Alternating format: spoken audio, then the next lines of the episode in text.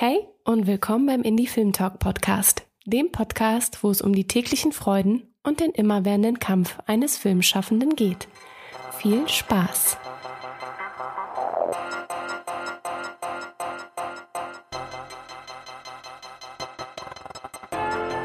Ja, Eugene, jetzt sitzen wir äh, zusammen in unserer Sonderreihe in der nächsten Episode mit einem sehr spannenden Menschen, den wir heute begrüßen dürfen. Äh, Steffen Schmidt-Hug, Anwalt, äh, spezialisiert auf rechtliche Fragestellungen von Filmschaffenden, wird bei uns sein oder ist schon bei uns gewesen. Mhm, ist schon bei uns gewesen und ist mal wieder, ich finde das Thema spannend als Thema, äh, weil damit beschäftigt man sich in der Filmszene, glaube ich, auch allgemein nicht so gerne, mhm. sich sein muss.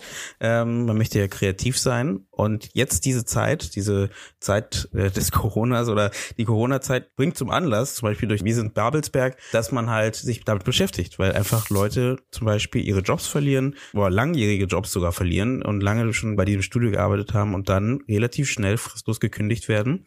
Und das meistens nur mit dem Hintergrund, dass man vielleicht gar nicht richtig geguckt hat, ähm, wie der Vertrag aufgebaut wurde oder einfach mal diese rechte Lage nochmal genauer geprüft hat. Und, ja, man ist ja, ja glaube ich, einfach froh, wenn man einen Job hat und äh, je nachdem, wie lange oder wie kurz man bei so einer Produktion dabei ist, das sind ja manchmal nur wenige Wochen, wenn man Glück hat, sind es einige Monate, aber da ähm, durchforstet man keine Verträge, die 30 Seiten lang sind, sondern man äh, sagt manchmal sehr schnell auch per Handschlag zu, mhm. damit man überhaupt auch bei einer namenhaften Produktion dabei ist. Ähm, bei Wir sind Babelsberg, das war ja genau ähm, die Pressekonferenz, äh, bei der du letzte Woche dabei gewesen bist, genau. ist eine inzwischen 350 Mensch starke Verhandlungsgruppe, die eben von Steffen Schmidt-Hug äh, vertreten wird.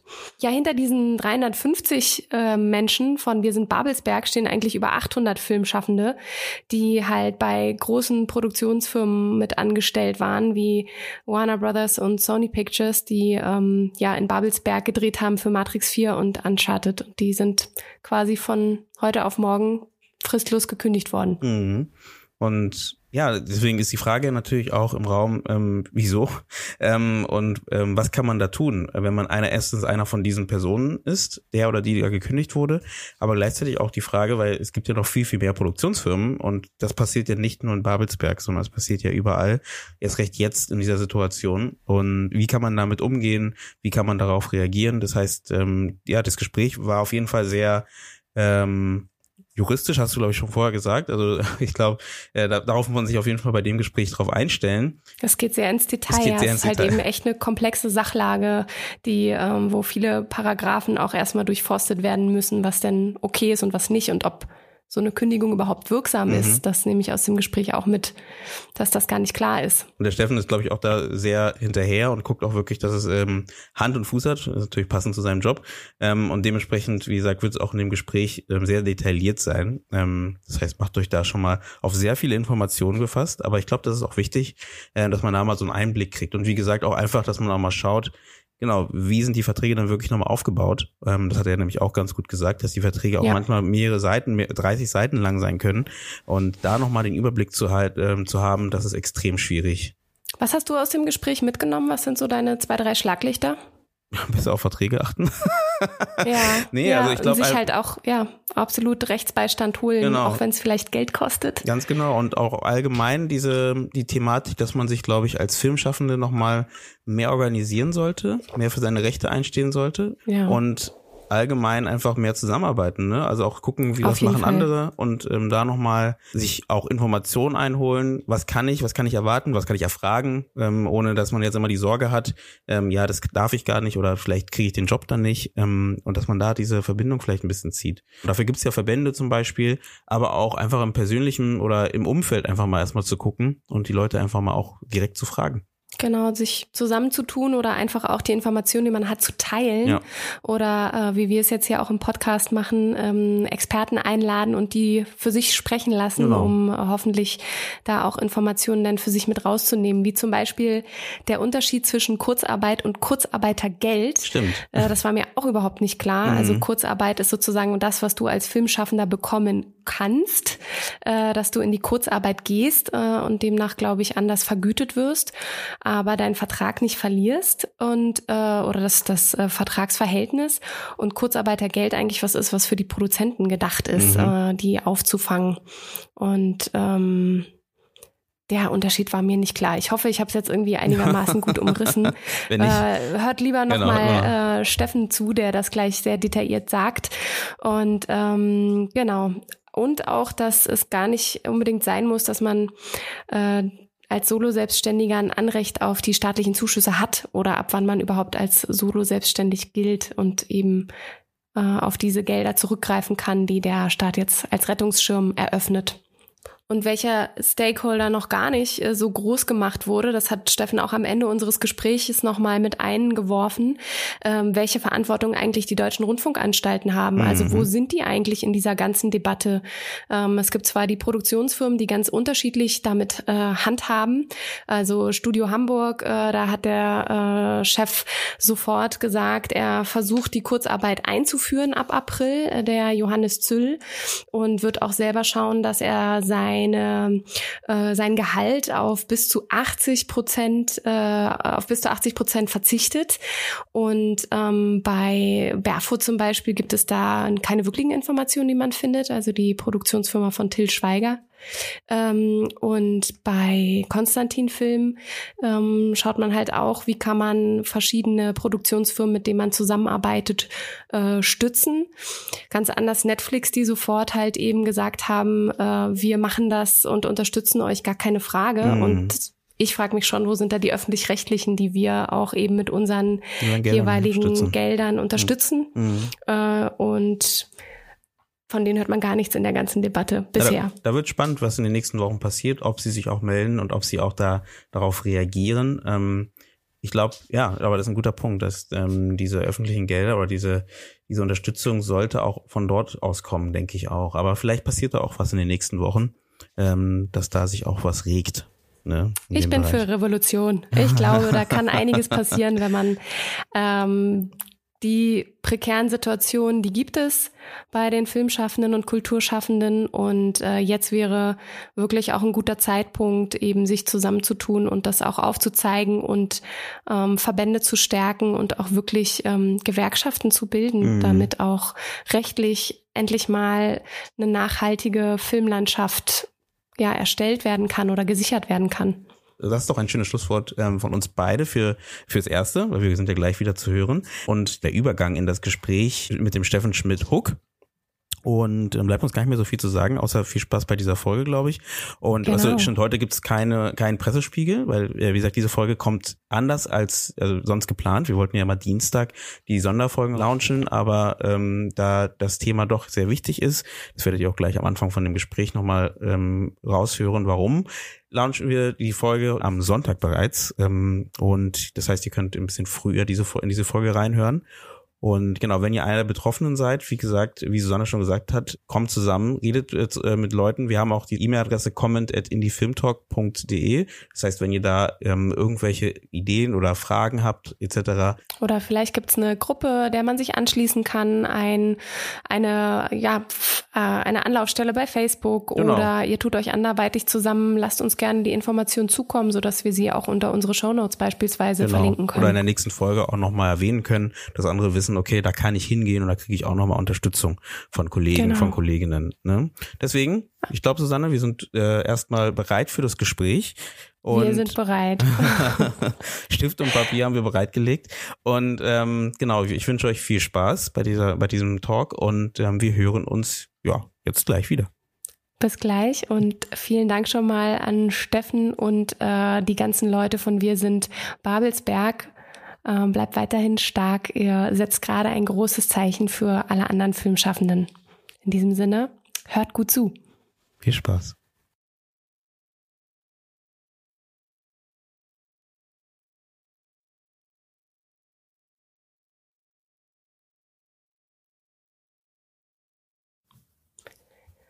Schön, dass ihr wieder bei unserer Sonderreihe gelandet seid und sicherlich nun gebannt der neuen Folge lauscht in unserer Sonderreihe zur aktuellen Corona-Krise. Wie ihr schon mitbekommen habt, beschäftigen wir uns äh, eben mit der derzeitigen Situation, den Herausforderungen, äh, denen die Filmschaffenden gerade ausgesetzt sind und lassen unsere Gäste zum einen natürlich über diese besondere Zeit sprechen und auch die möglichen Handlungsoptionen ähm, berichten, die sie gerade aus dieser Krise entstehen lassen. So auch heute. Denn es klingt fast wie ein Krimi, wenn man Sätze liest und hört wie Fire them all.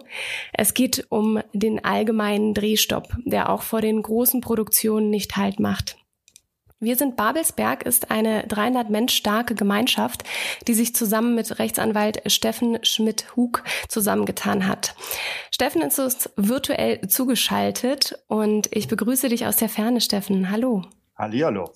Wir werden die Folge, die wir jetzt gerade am Samstag aufnehmen, so gut es geht vorziehen, damit nämlich auch ein ganz wichtiges Anliegen deinerseits ähm, deutlich gemacht werden kann. Sag doch mal kurz ein paar Sätze zu dir und was jetzt genau dir so unter den Nägeln brennt. Ich selber bin Medienanwalt, ursprünglich auch Medienschaffender, komme aus dem Rundfunkbereich, aber habe eben auch Jura studiert und dann später das zusammengeführt. Ich war auch für eine gewerkschaftliche Einrichtung im Medienbereich äh, tätig und betreue aber jetzt als äh, selbstständiger Künstleragent und Anwalt Filmschaffende seit elf Jahren und äh, bin eben gerade in der aktuellen Corona-Krise um ein Vielfaches stärker äh, damit befasst, als das sonst der Fall ist. Und äh, auch ich wünschte mir, mh, hm, einfach nur aufzuwachen und alles war ein böser Traum. Der Spuk ist vorbei, aber derzeit ist es nicht so, sondern es wird eben an allen äh, Fronten mh, hm, dabei gekämpft um den Erhalt der Arbeitsplätze, aber auch darum, dass wir wieder Filme machen können, was wir ja auch alle so schnell wie möglich wollen. Jetzt war ich schon so aufgeregt, weil einfach das Thema äh, total spannend ist und eben wirklich man sich eingesogen fühlt wie in ein Tatort-Krimi. Eugene, du bist auch dabei und wir machen das Gespräch heute wieder gemeinsam. Hallo Eugene. Hi, hi. Eugene, du warst nämlich bei der Pressekonferenz, über die wir letzte Woche kurz gesprochen hatten. Dort ist nämlich auch Wir sind Babelsberg eben sozusagen Kern dieser ganzen Sache. Magst du dazu noch mal kurz einen Satz sagen? Hm, ich, ich fand es auf jeden Fall spannend und äh, auch gut, äh, dass ihr diese Pressekonferenz gemacht habt, um einfach in den Medien auch nochmal so einen Einblick in diese Situation zu geben. Weil ähm, ich glaube, es ist oft so in der Filmbranche, dass sowas gar nicht so, so groß getreten wird oder dass man das gar nicht mitbekommt.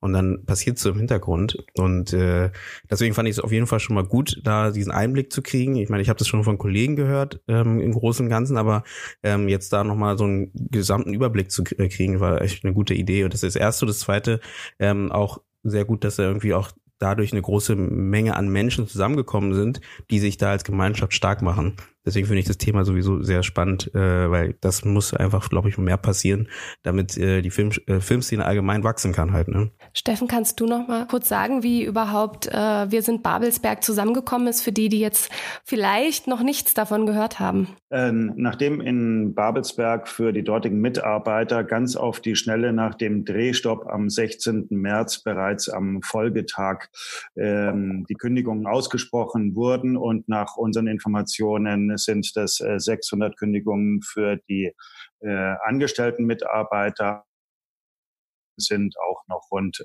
200 hm, äh, freie Mitarbeiter, äh, also zusammen äh, rund 800. Jedenfalls hat sich der überwiegende hm, Teil von den Angestellten zusammengefunden in der Aktion Wir sind Babelsberg, die täglich mehr werden, inzwischen deutlich über 350 auch schon. Die haben eine Sprechergruppe hm, gegründet. Ich habe es dann Verhandlungsgruppe genannt, die eben dann ähm, mit mir zusammen die Gespräche mit der Geschäftsführung in Babelsberg aufgenommen haben.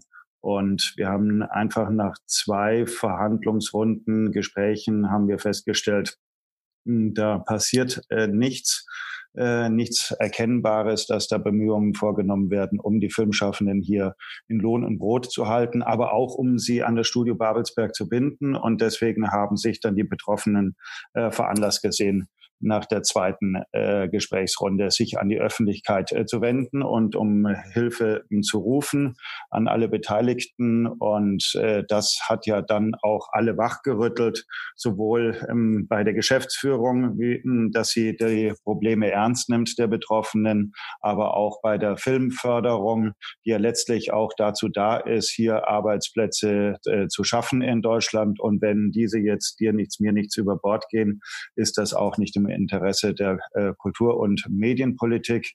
Ähm, weiterhin aber auch bei der Arbeitsagentur, die jedenfalls, äh, wie uns berichtet wurde, ähm, da Steine in den äh, Weg gelegt hätte.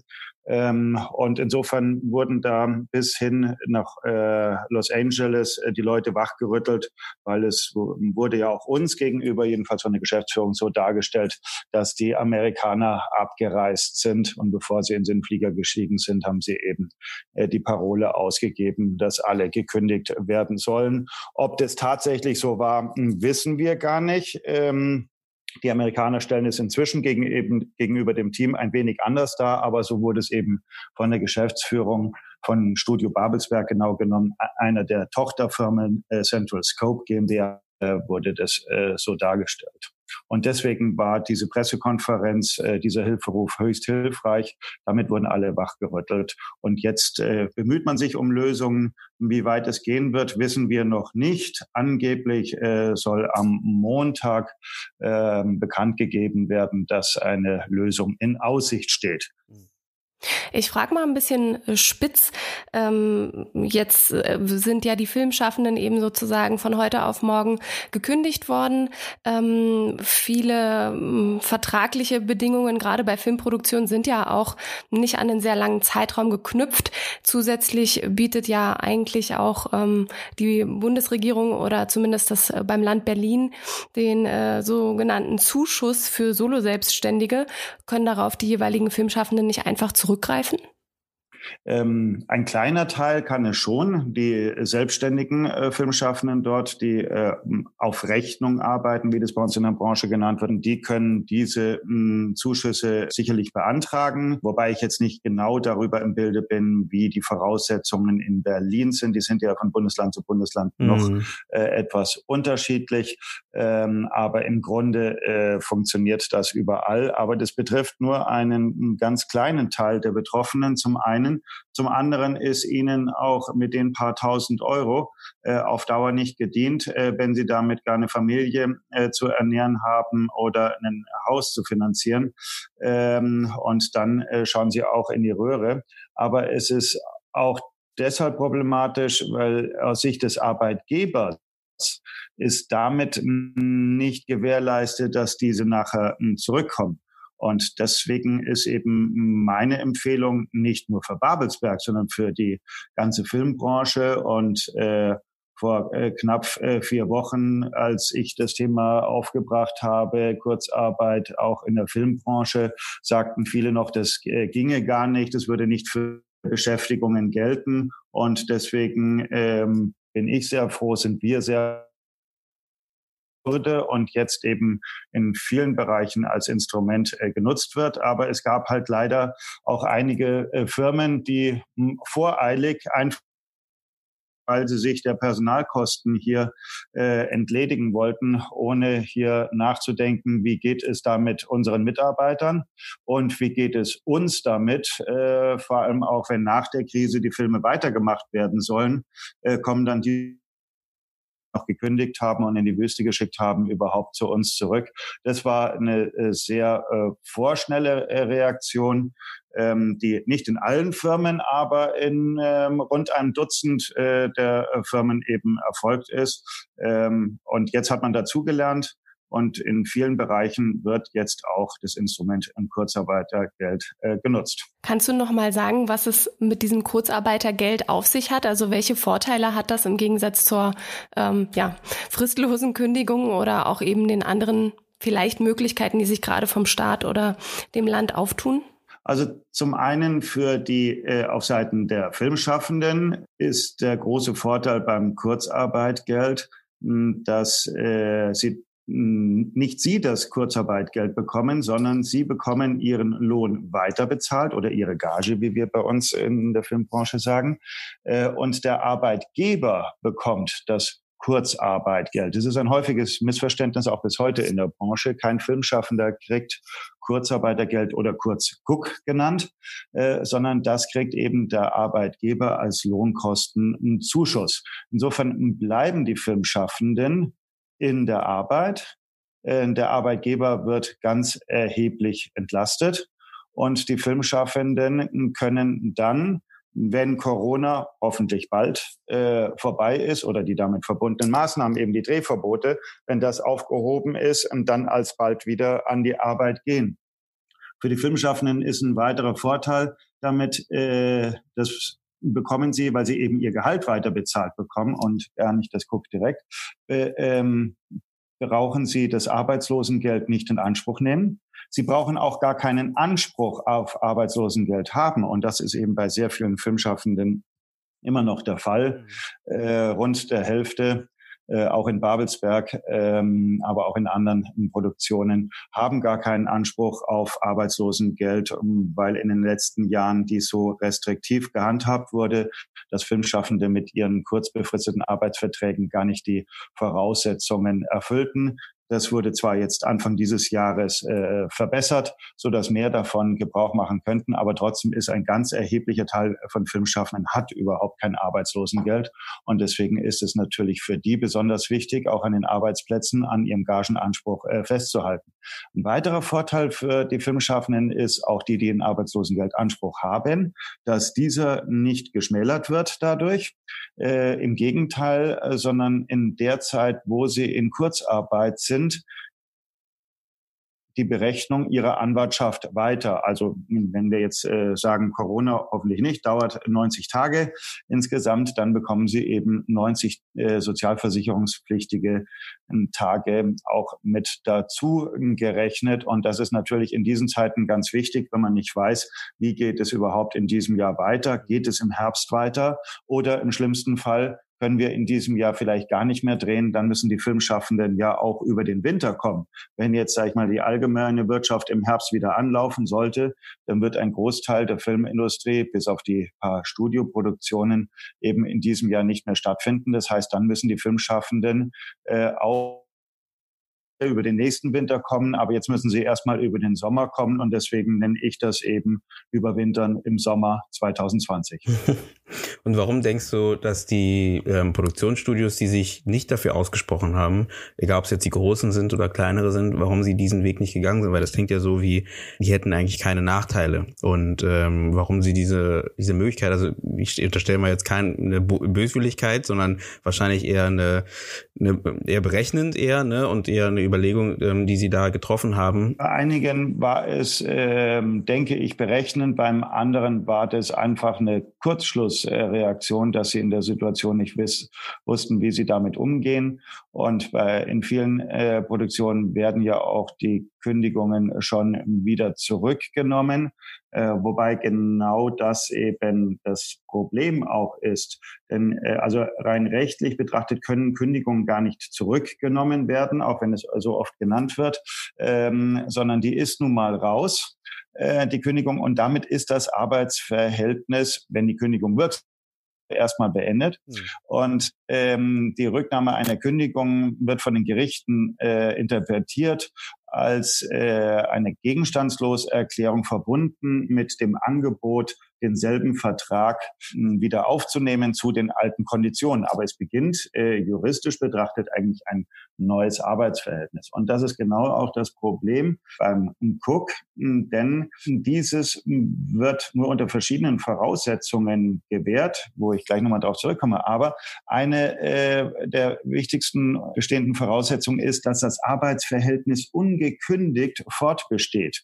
In dem Moment, wo ein Arbeitgeber statt Kurzarbeit äh, vorzunehmen, kündigt, hm, erlischt der Anspruch des Arbeitgebers auf Erstattung der Lohnkosten durch das Cook. Und zwar mit dem Tag, an dem er die Kündigung ausgesprochen hat und nicht den Tag zum Beispiel, also hatten wir jetzt Kündigungen zum 31.3., wir haben welche zum 15.4. Ähm, äh, oder auch zum 30.4. All diese äh, sind aber äh, ziemlich unwirksam, aber egal zu welchem Termin sie erklärt wurden, äh, entscheidend ist, wenn diese zum Beispiel am 17. oder 18. März, wo die meisten Kündigungen waren, äh, erklärt wurden, dass damit äh, Kurzarbeitgeldanspruch des Arbeitgebers sofort erlischt, äh, sozusagen als Strafe, als Sanktion, weil er eben die Kündigung ausgesprochen hat, statt Kurzarbeit äh, mhm. zu machen. Wichtig erscheint mir auch, und das haben äh, viele nicht so gleich und manche Produzenten, glaube ich, bis heute nicht erkannt, dass die Kurzarbeit insofern ein ähm, für diese Situation wirklich sehr äh, geniales Instrument ist, denn sie haben selber etwas davon. Äh, sie haben viel davon, denn die Gagenansprüche laufen ja weiter. Im Übrigen auch von den Freiberuflern laufen die Gagenansprüche ähm, weiter, hm, weil wenn die Filmschaffenden, ob angestellt oder frei, ihre Arbeitskraft anbieten, dann kommt damit der Arbeitgeber oder auch der Auftraggeber eben, das nennt sich dann furchtbar juristisch, in Verzug mit der Annahme der Arbeitsleistung. Und daraus ergibt sich dann der sogenannte Annahmeverzugslohn. Wir würden das bei uns in der Branche äh, viel treffender mit Ausfallgage ähm, bezeichnen. Aber dieser Annahmeverzugslohn, der läuft einfach weiter. Den hat der Arbeitgeber zu bezahlen, denn er trägt das Betriebsrisiko der Unternehmer hat die Gewinnmöglichkeit und deswegen sagt der Gesetzgeber, nach der Betriebsrisikolehre hat der Arbeitgeber auch das Risiko zu tragen, dass die Maschinen stillstehen ob das äh, nun eine Zulieferung von Schrauben bei BMW ist oder ob das ein Vulkanausbruch in Island ist äh, oder jetzt eben Drehverbote durch äh, Corona. Das sind äh, Ereignisse, dafür können auch die Arbeitgeber nichts, aber das ist äh, eben ein von außen kommendes Ereignis und da tragen sie das Risiko dafür. Aber es gibt eben dieses Instrument äh, mit der Kurzarbeit. Und da muss man unterscheiden zwischen Kurzarbeit einerseits und dem Kurzarbeitergeld andererseits. Ähm, also Kurzarbeit bedeutet, dass der Arbeitgeber mitteilt, das ist eine Anzeige an die Agentur, dass er in Kurzarbeit geht. Da muss er noch gar nicht Kurzarbeitgeld beantragen, aber er muss das mitteilen und sagt, ich fahre jetzt bei mir die Maschinen runter oder die Schichten runter und wir arbeiten zum Beispiel nur noch zu 50 Prozent. Das ist der Normalfall bei Kurzarbeit. Jetzt äh, auch in, bei der äh, äh, aktuellen Krise ist in den meisten Branchen ist es eine echte Kurzarbeit, wie zum Beispiel in der Gastronomie. Und dann ist das dass wir ja gar nicht mehr drehen können, ähm, ist es eigentlich nicht Kurzarbeit, sondern ist es Nullarbeit. Man nennt es eben auch Kurzarbeit Null. Das ist das eine. Das andere ist dann das Kurzarbeitgeld, was dann folgt und dann auch einen eigenen Antrag bedarf wiederum vom Arbeitgeber neben der Anzeige.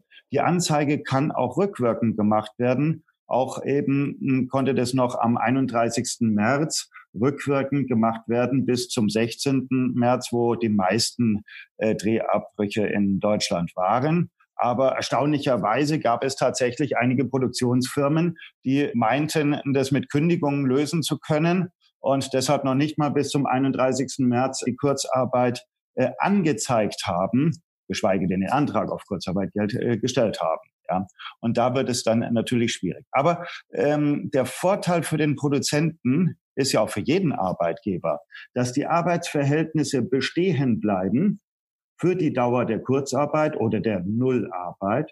Und sobald das unabwendbare Ereignis, äh, heißt es dann ähm, beim Cook, sobald dieses unabwendbare Ereignis, sprich äh, Corona-Krise, aufhört, werden die Maschinen in anderen äh, Branchen wieder hochgefahren, werden die Küchen wieder hochgefahren und bei uns eben die Dreharbeiten.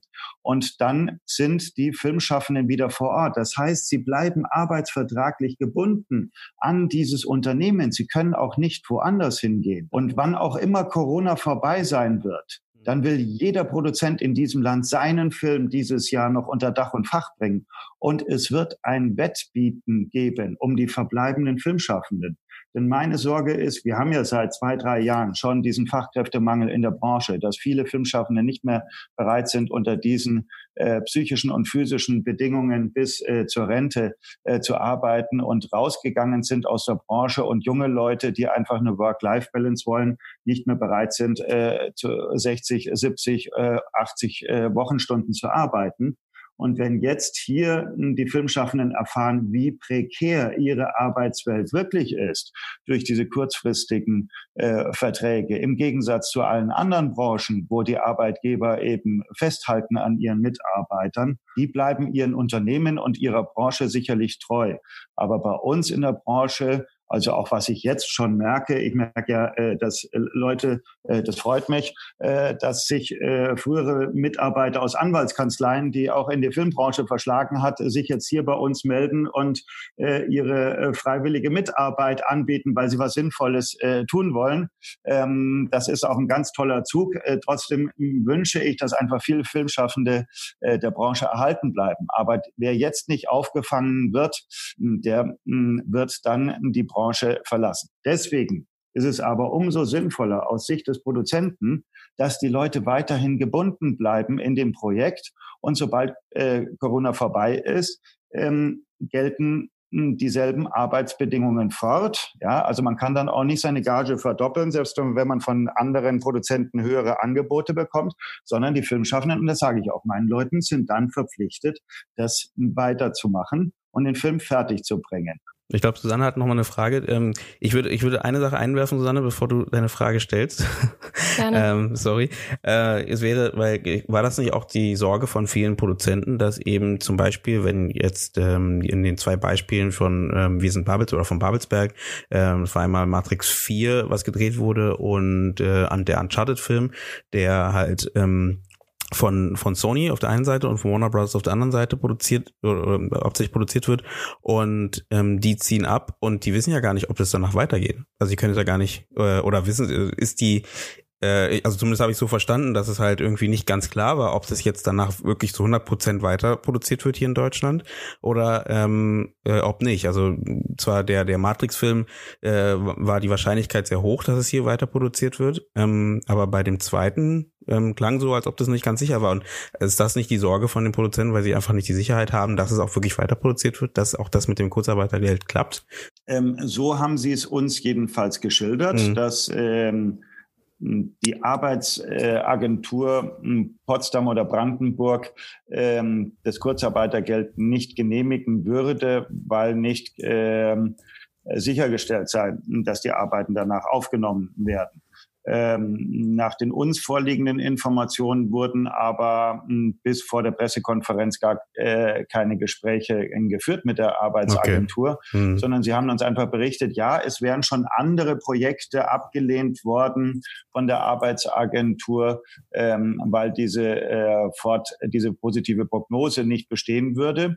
Das hat sich mir bis heute nicht bewahrheitet und okay. auch der Anwalt, der das denen ge äh, gesagt haben soll, den habe ich auch angefragt, aber darauf bis heute keine Antwort bekommen, welche Produktion denn das überhaupt äh, gewesen mhm. ist. Aber äh, wie sich ja inzwischen zeigt, haben ja die Amerikaner durchaus und deswegen sind wir nicht sicher, ob das äh, so die richtige Auskunft war. Aber haben die äh, US-Produzenten durchaus signalisiert, dass sie wieder zurückkommen wollen.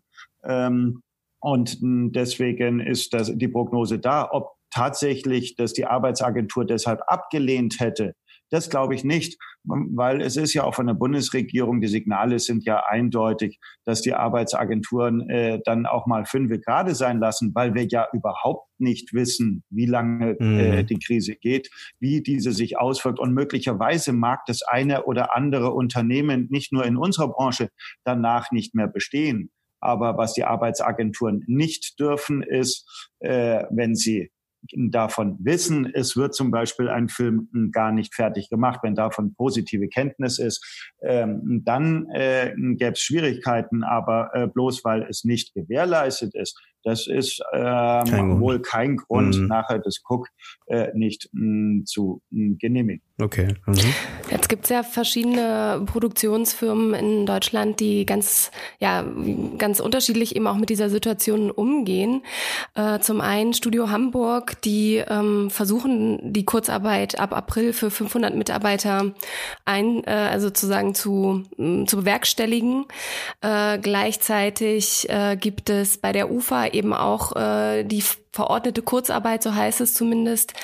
Und ähm, andere große Produktionen wie bei Barefoot zum Beispiel, da gibt es keine weiteren Angaben oder zumindest ähm, konnte ich darüber nichts finden, wie die mit der Situation umgehen.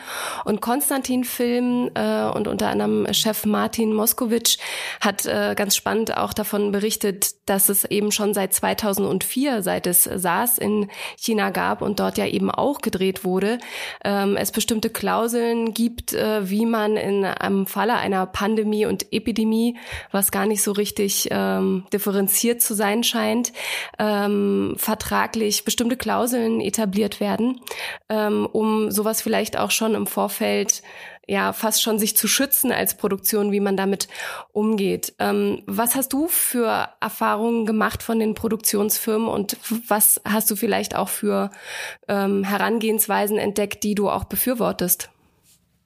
Also mm, zum einen sehe ich schon problematisch, wenn Produktionsfirmen als ihre Aufgabe betrachten, sich zu schützen mhm. und nicht ihre Mitarbeiter zu schützen.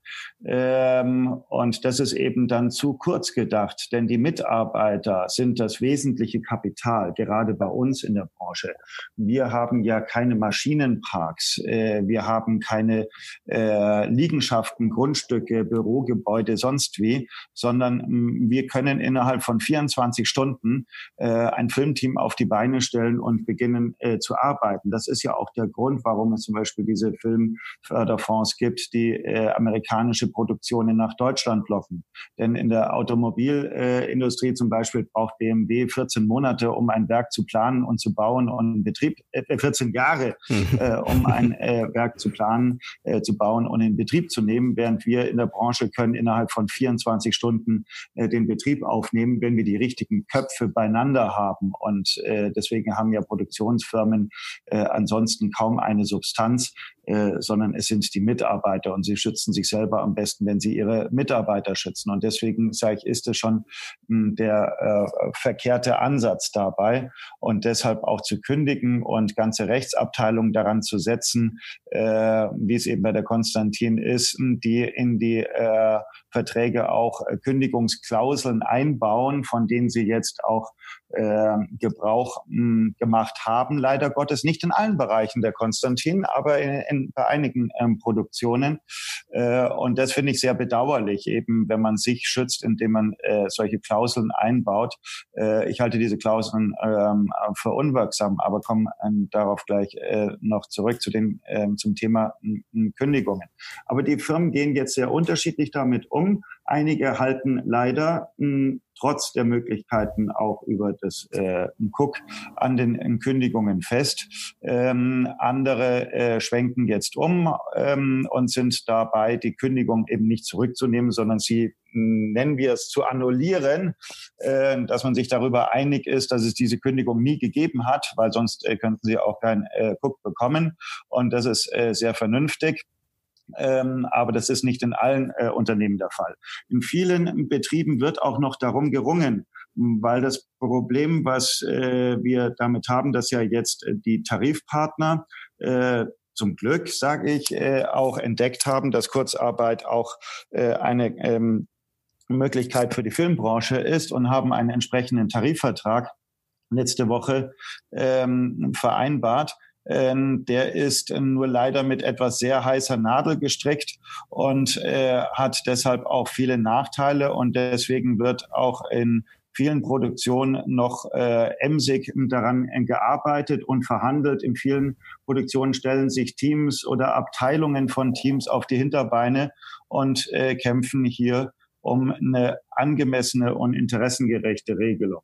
Denn hm, der hm, Tarifvertrag zum Cook hat ähm, eben auch erhebliche Schwächen und lässt viele Fragen offen. Das heißt, der Zweck ist eben noch nicht erfüllt, sofern es eben ähm, diesen Kurzarbeitervertrag gibt, ähm, ist man ja eigentlich schon fast gut bedient.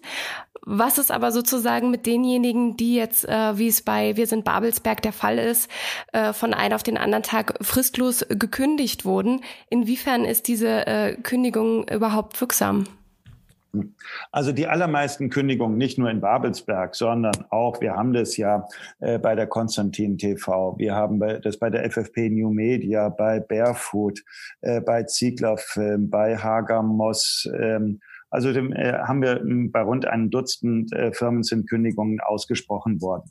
Die ähm, Kündigungen dürften aus meiner Sicht äh, schon alle deshalb äh, unwirksam sein, weil die Firmen versäumt haben, die sogenannte Massenentlassungsanzeige bei der Arbeitsagentur zu machen. Ähm, vom Gesetz her ist vorgeschrieben, wenn man einen bestimmten Anteil der Belegschaft, also dafür genügt meistens äh, schon zehn Prozent, ähm, entlässt, dann muss das vorher bei der Arbeitsagentur angezeigt werden vom Arbeitgeber, äh, damit die Arbeitsagentur dann auch entsprechende Maßnahmen machen kann, ähm, zum Beispiel Qualifikationen wie auch immer oder dass eben Sozialpläne verhandelt werden. Das muss dann auch, wo Betriebsrat vorhanden ist, mit denen gemeinsam gemacht werden. Jedenfalls ist eine äh, Kündigung, die ausgesprochen wurde, ohne dass vorher die Massenentlassungsanzeige gemacht wurde, die ist unwirksam. Ähm, es gibt deshalb im Übrigen auch schon ein paar Firmen, äh, die haben jetzt schon eine zweite Kündigungswelle ist im Gange. Äh, zum Glück nicht mehr so groß wie die erste, die das gemerkt haben, die inzwischen die Massenentlassungsanzeige äh, gemacht haben. Nachholen kann man die nicht mehr, sondern die inzwischen diese Anzeige gemacht haben und jetzt nochmal gekündigt haben. Das finde ich natürlich noch viel bedauerlich, wenn man sich auch in Kenntnis der Möglichkeiten von Cook und anderen jetzt nochmal daran setzt. Und in manchen Firmen bei der Konstantin zum Beispiel wird mit einem Großteil äh, die Kündigungen äh, eben nicht zurückgenommen, sondern äh, wird versucht, diese zu annullieren. Und es gibt aber auch einen Teil, wo schon wieder nachgekündigt wurde, was ich dann überhaupt nicht nachvollziehen kann. Aber wie gesagt, die Kündigung scheitert schon meistens daran. Außerdem sind die meisten Kündigungen deshalb unwirksam, weil es sich um befristete Arbeitsverträge handelt. Und befristete Arbeitsverträge sind von Haus aus nicht kündbar, weil die sind ja von Anfang an endlich. Und deswegen sagt der Gesetzgeber, da besteht überhaupt kein Bedürfnis. Unbefristete Verträge, weil es irgendwann mal zu Ende geht, aus Sicht des einen oder anderen. Und dafür gibt es eben Kündigungsregelungen im Gesetz mit Fristen und so weiter und dabei verbunden. Ähm, aber bei befristeten Arbeitsverträgen, diese sind von Haus aus gar nicht ordentlich kündbar. Äh, außerordentlich, wenn jemand silberne Löffel stiehlt, dann äh, natürlich schon. So, und deswegen sind die mh, hm, allermeisten Verträge gar nicht äh, kündbar. Es gibt aber einige Firmen, die haben eben hier ähm, vorgesorgt, denn wenn beim befristeten Vertrag ausdrücklich vereinbart ist, dass ähm, diese, obwohl sie befristet sind, die Verträge kündbar sind, dann äh, ist das erlaubt, aber es muss eben ausdrücklich sein. Oft ist es aber im Kleingedruckten mit enthalten und deswegen sind es überraschende Klauseln.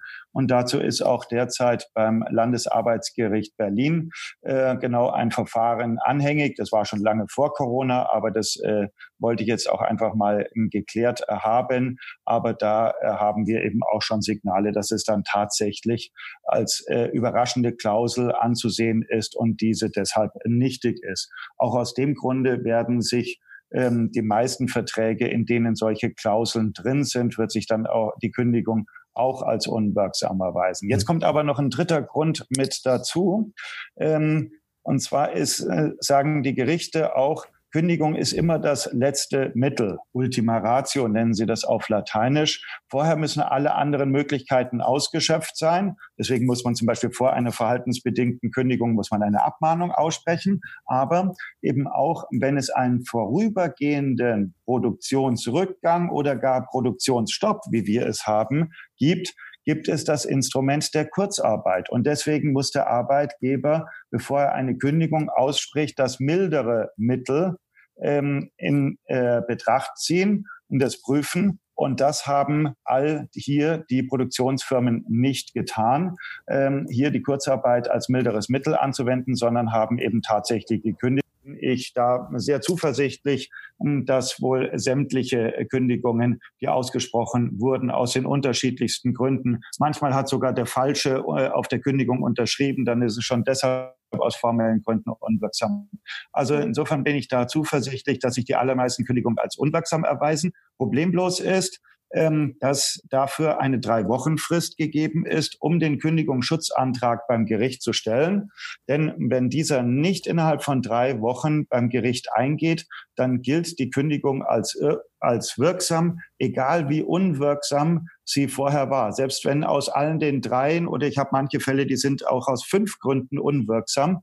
Ähm, aber wenn der Antrag nicht rechtzeitig gestellt ist, dann wird die Kündigung damit wirksam und dann äh, bekommt man eben nicht nur keine Gage mehr, sondern in dem Fall äh, bekommt man auch keine Lohnersatzleistungen mehr, wie äh, Kurzarbeitergeld oder im schlimmsten Fall auch ähm, Arbeitslosengeld, weil wer daran mitwirkt an der Beendigung des Arbeitsverhältnisses, der wird dann von der Arbeitsagentur sanktioniert mit einer dreimonatigen äh, Sperre. Und deswegen mhm. ist es jetzt wichtig, in den Bereichen, in den Firmen, wo die Kündigungen nicht annulliert wurden, dass die Leute rechtzeitig diesen Antrag stellen über Rechtsanwälte, egal äh, welche. Ähm, auch äh, kann man es direkt bei den Arbeitsgerichten zu Protokoll geben oder es gibt auch Merkblätter, wie so etwas zu formulieren ist, damit es zumindest fristwahrend ähm, eingereicht wird, dieser Antrag, weil nach drei Wochen ist der Zug abgefahren und nachdem äh, die ersten Kündigungen äh, am äh, 16. Äh, März äh, schon ausgesprochen wurden, die meisten am 17. Ähm, oder auch 18. Hm, rennt denen jetzt die Zeit davon und deswegen müssen diese schauen, dass sie schnellstens diesen Antrag stellen. Mhm. mhm. Das heißt also, ähm, egal bei welcher Produktion man gearbeitet hat oder wo man gerade noch mit am Set unterwegs war, sollte man die Chance nicht verfliegen lassen, ähm, sich da rechtlich nochmal zu informieren und sich auch einen Rechtsbeistand zu holen, so wie das gerade bei euch ja auch äh, in großer Form der Fall ist. Ähm, wenn man jetzt gerade eigentlich solche großen Produktionsfirmen und Studios hat wie Warner Brothers und Sony Pictures, wo man ja eigentlich davon ausgeht, also wenn nicht jemand solch eine Situation Situation gut handeln kann, äh, wie die, wer dann, äh, frage ich mich so ein Stück weit ähm, zum einen, ob diese Vertragsbedingungen bei Filmschaffenden nicht schon seit jeher wirklich eine Krux ist, die vom Kern heraus einfach falsch aufgesetzt wird ähm, und ob in äh, sozusagen in, in fortfolgender Frage die Situation, die wir jetzt haben, auch äh, ein Stück weit eine Chance sein kann, ähm, Filmschaffenden auch eine andere Form der Anerkennung äh, in Form eines richtigen Vertrages darzulegen, weil jetzt sozusagen äh, all eyes and all ears äh, auf solchen großen Produktionen und äh, ja, der falschen Herangehensweise äh, offengelegt wird und man jetzt auch vielleicht eine Art kleine Revolution anzetteln kann. Also erste Frage, ist das nicht eine Krux ähm, schon seit jeher, was die Vertragsbedingungen bei Filmschaffenden angeht, die prekäre Bedingung? Und die fortfolgende Frage, ähm, könnten wir jetzt nicht so eine Art kleine Revolution starten, um auch bessere Bedingungen zu schaffen? Gut, ich möchte hm, auf hm, die allerersten Teil deiner Frage eingehen, der Vielzahl der Kündigungen gerade eben im, im Bereich äh, vom Studio Babelsberg. Ist es in der Tat so, dass wir morgen auch eine weitere Sonderschicht bei uns in der Kanzlei fahren, um all die äh, Kündigungsschutzanträge noch rechtzeitig äh, fertig zu machen, vorsorglich, auch wenn wir der Hoffnung sind, dass sich in der kommenden Woche eine Lösung ergeben wird. Ähm, aber damit äh, eben dafür auch Zeit besteht, auch darüber nachzudenken, gegebenenfalls noch nachzuverhandeln, ähm, müssen jetzt eben diese Anträge gestellt werden. Und deswegen machen wir da auch morgen erneut eine Sonderschicht bei uns in der Kanzlei. Zu den Verträgen in der Tat hatten die in der Vergangenheit ihre Tücken. Äh, viele Filmschaffende haben gar nicht die Zeit äh, gehabt, die Muße oder äh, die Ambition, ihre Verträge genauer anzuschauen ähm, weil es ist ja auch bei uns etwas anderes. Wenn einer zum Siemens geht und äh, für die nächsten Jahre oder vielleicht sogar für den Rest seiner Lebenszeit, äh, dann wird er sich den Vertrag vielleicht vorher genau durchlesen oder ihn von äh, seinem äh, Anwalt durchlesen lassen. Äh, während Filmschaffende, die jedes Jahr mehrere Arbeitsverträge unterschreiben Und äh, es ist auch so, dass früher gab es, das nannte man den, den Verpflichtungsschein, da passte der Arbeitsvertrag auf ein, maximal zwei Seiten. Inzwischen habe ich Verträge vorliegen mit Anlagen, die gehen über 30 Seiten hinaus. Und insofern ist da auch nachvollziehbar, dass da kaum ein Filmschaffender äh, dies durchliest und deshalb manche Klauseln ähm, dabei überliest. Wir haben natürlich als Agentur für Filmschaffende äh, seit jeher äh, darauf geachtet, dass äh, bestimmte Klauseln in den Verträgen nicht drin sind und haben diese dann auch wegverhandelt. Also zum Beispiel eben diese zusätzliche Kündbarkeit, obwohl äh, befristetes Arbeitsverhältnis ist. Ähm, darauf lassen wir uns grundsätzlich ähm, gar nicht ein. Äh, da haben jetzt viele mit dazu gelernt und werden hoffentlich künftig ihre Verträge genauer lesen oder lesen lassen. Ähm, viele haben hoffentlich jetzt auch dazugelernt, dass sie nicht mehr nur einen mündlichen Vertrag äh, machen, wie das bei uns in der Branche ja auch üblich ist. Selten fängt man äh, bei uns an zu arbeiten mit einem schriftlichen Vertrag äh, in der Hand, wie das in anderen Branchen selbstverständlich ist. Und meistens ist es eben eine mündliche Vereinbarung, die man mit dem Produktions- oder dem Herstellungsleiter getroffen hat. Und deswegen ist es jetzt, zeigt sich auch in dieser Krise, äh, wie wichtig es ist, dass man zumindest einen Deal Memo gemacht hat. Das heißt, dass man selber mh, hm, an dem Tag, wo man mit dem Produktions- oder Herstellungsleiter seine Dinge verhandelt hat, danach ein ganz freundliches äh, E-Mail äh, schickt und das bestätigt, äh, wo man eben dann äh, reinschreibt, äh, lieber Markus, ich danke äh, für das Gespräch von heute Vormittag.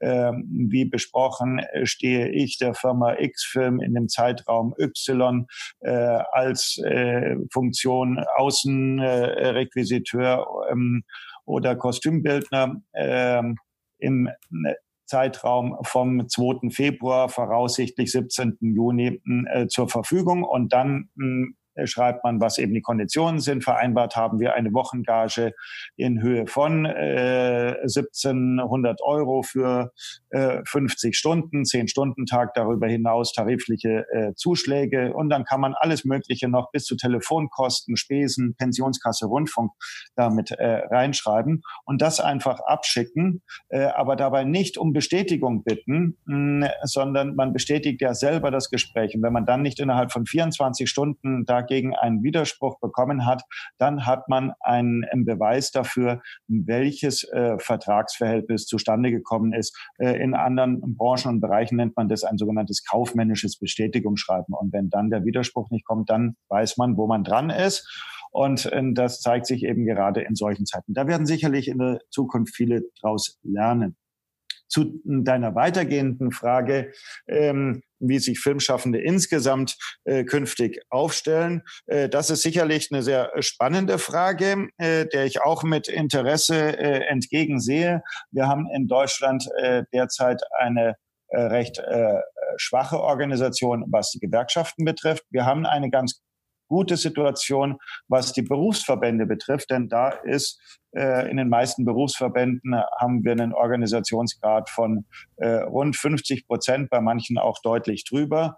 Ähm, und jetzt haben sich aber die äh, viele Berufsverbände haben sich zusammengetan und äh, eine neue Gewerkschaft ins Leben gerufen. Das heißt, so neu ist sie gar nicht. Das ist die Vereinigung der äh, Rundfunk, äh, Fernseh- und Filmschaffenden, wenn ich es richtig zusammenkriege.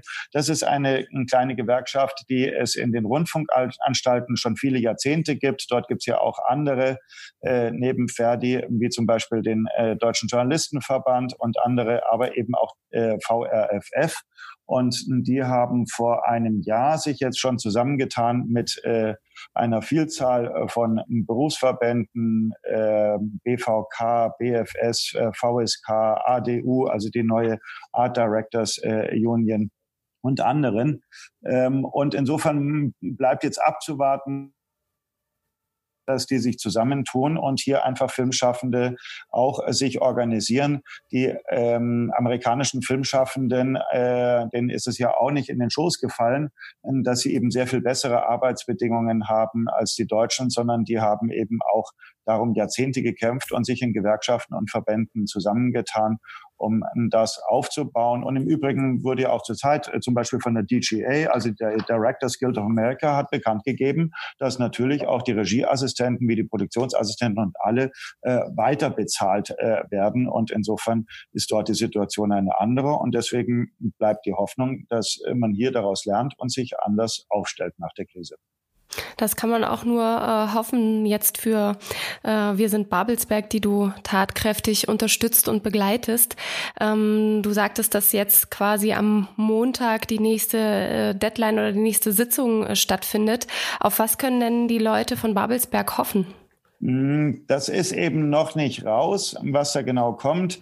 Ähm, aber es wurde eben avisiert, dass am Montag hm, äh, eine Mitteilung kommt, ähm, es liegt nahe, dass es sich dabei um eine Regelung von Kurzarbeitgeld handelt, weil es liegt auf der Hand.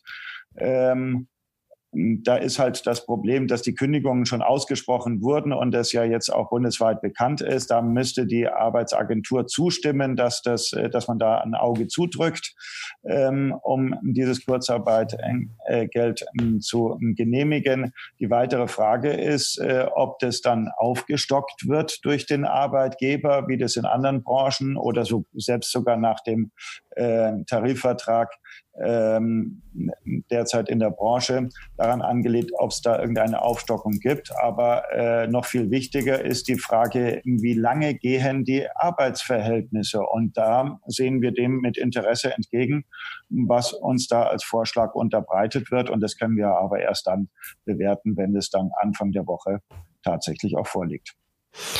Okay, dann bedanke ich mich erstmal äh, an dieser Stelle schon mal für den intensiven Einblick in deine Arbeit und ähm, wie du gerade die verschiedenen Filmschaffenden unterstützt und auch uns nochmal wirklich äh, ganz differenziert dargestellt hast, was es mit der Kurzarbeit und dem Kurzarbeitgeld, wenn ich das jetzt richtig äh, äh, voneinander anders äh, formuliert habe, was da genau der Unterschied ist.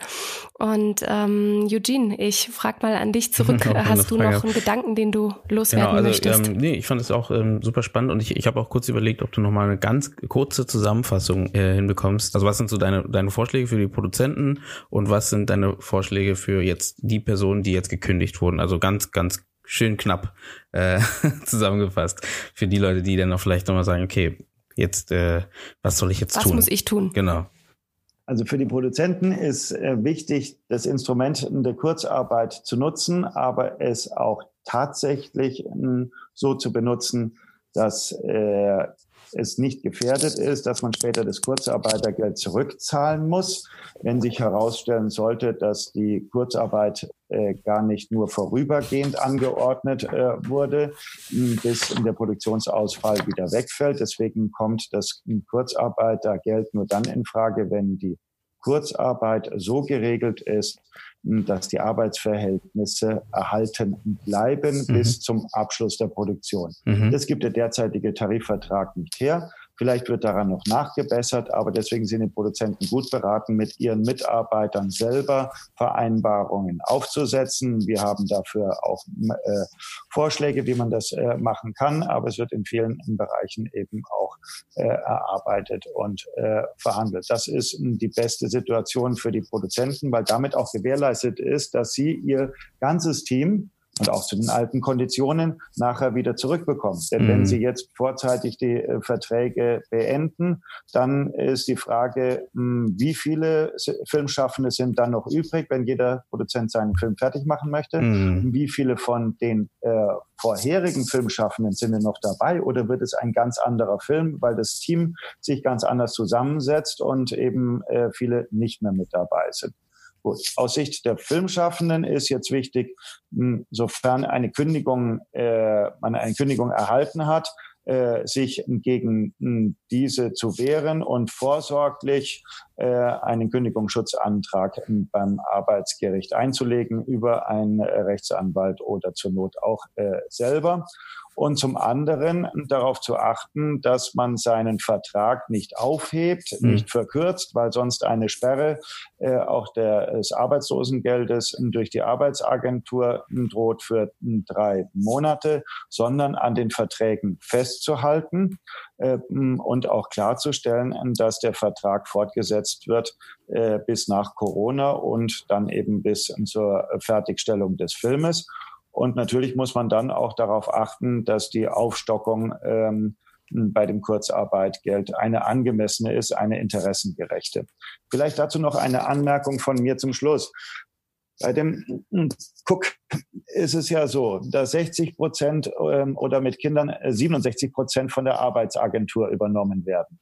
Außerdem bekommt jetzt durch die Neuregelung von der Regierung Merkel äh, beim Kurzarbeitergeld noch dazu, dass der Arbeitgeber auch die Sozialabgaben die auf den Arbeitgeber entfallen, völlig erstattet werden, zu 100 Prozent. Mhm. Bei den Arbeitnehmern im Übrigen nicht. Deswegen gibt es ja das fiktive Netto, weil dort die Sozialabgaben beim Arbeitnehmer schon abgezogen sind.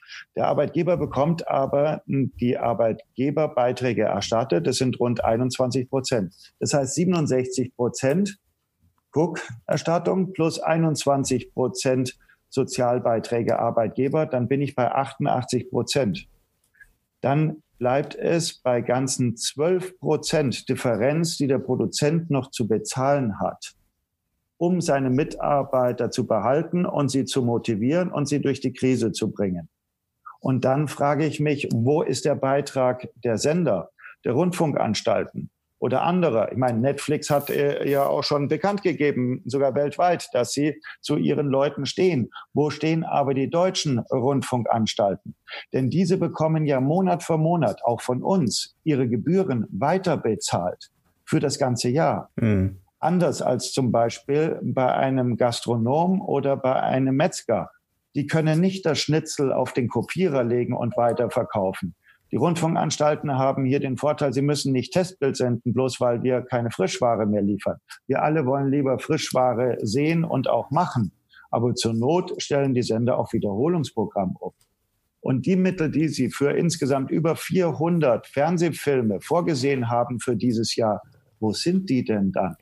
Wird es vielleicht das gewinnträchtigste Jahr der Rundfunkanstalten in Deutschland, die einen Milliardengewinn machen. Sie, immerhin bekommen sie jedes Jahr äh, über fünf Milliarden an Gebühren. Ja, dass sie vielleicht am Ende sogar einen Milliardengewinn machen mit ausgefallenen Filmproduktionen, dafür aber am Ende im nächsten Jahr nicht mehr viele qualifizierte Filmschaffende vorhanden sind, die unter diesen Bedingungen arbeiten wollen. Mhm. Das sind die eigentlichen politischen Fragen, die sich momentan für mich stellen.